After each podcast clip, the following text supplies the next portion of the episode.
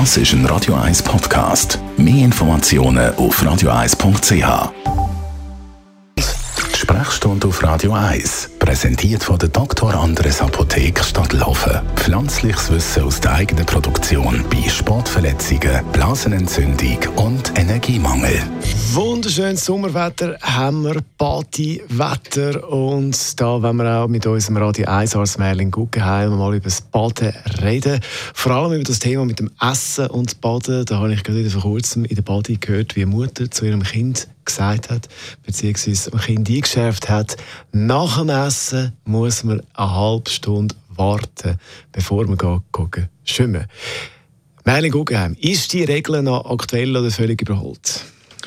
Ich habe auch zu denen gehört, die Stunden müssen warten, mich fast vergitzelt. Äh, und macht mich heute noch so ein bisschen verrückt, wenn ich jetzt vor allem als Doktor ähm, realisiere, dass die Regel keine wesentliche Basis hat. Da hat es einen Haufen Versuche gegeben.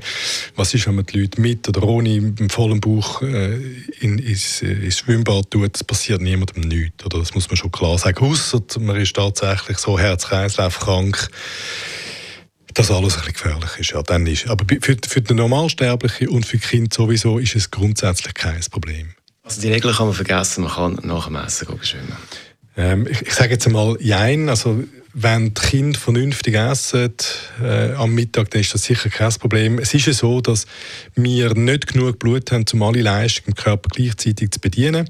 Das bedeutet, dass wenn wir gegessen haben und der Verdauungstrakt aktiv ist, dann hat es dort sehr viel Blut.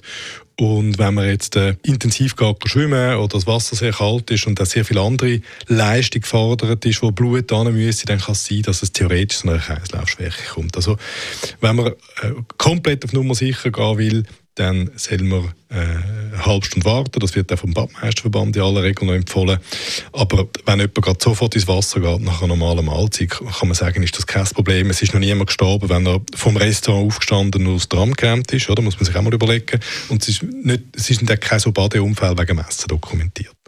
Beim Baden, was muss man sonst noch beachten?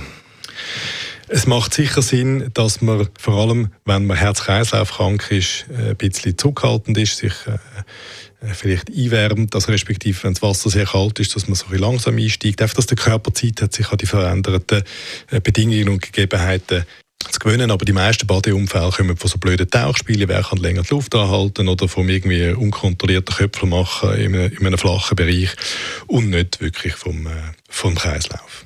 Was müssen Kinder beachten, beziehungsweise die Eltern? Kinder gehören beaufsichtigt, das ist eine, schon eine alte Regel. Ähm, es ist jetzt wieder ein grosses Thema. Kinder gehen sofort in Still unter, vor allem die Kleinen. Ohne Geplansche, das ist nur im Film, dass da Hilfe, Hilfe geschaut wird und so, sondern Kinder, die, die gehen unter wie Steine. Äh, das ist eigentlich mehr, was die Eltern betrifft. Die Kinder selber sind, wenn man ihnen ein sicheres Umfeld schafft, beim Baden völlig sicher. Radio 1 als Guggenheim ist das zum Thema Baden.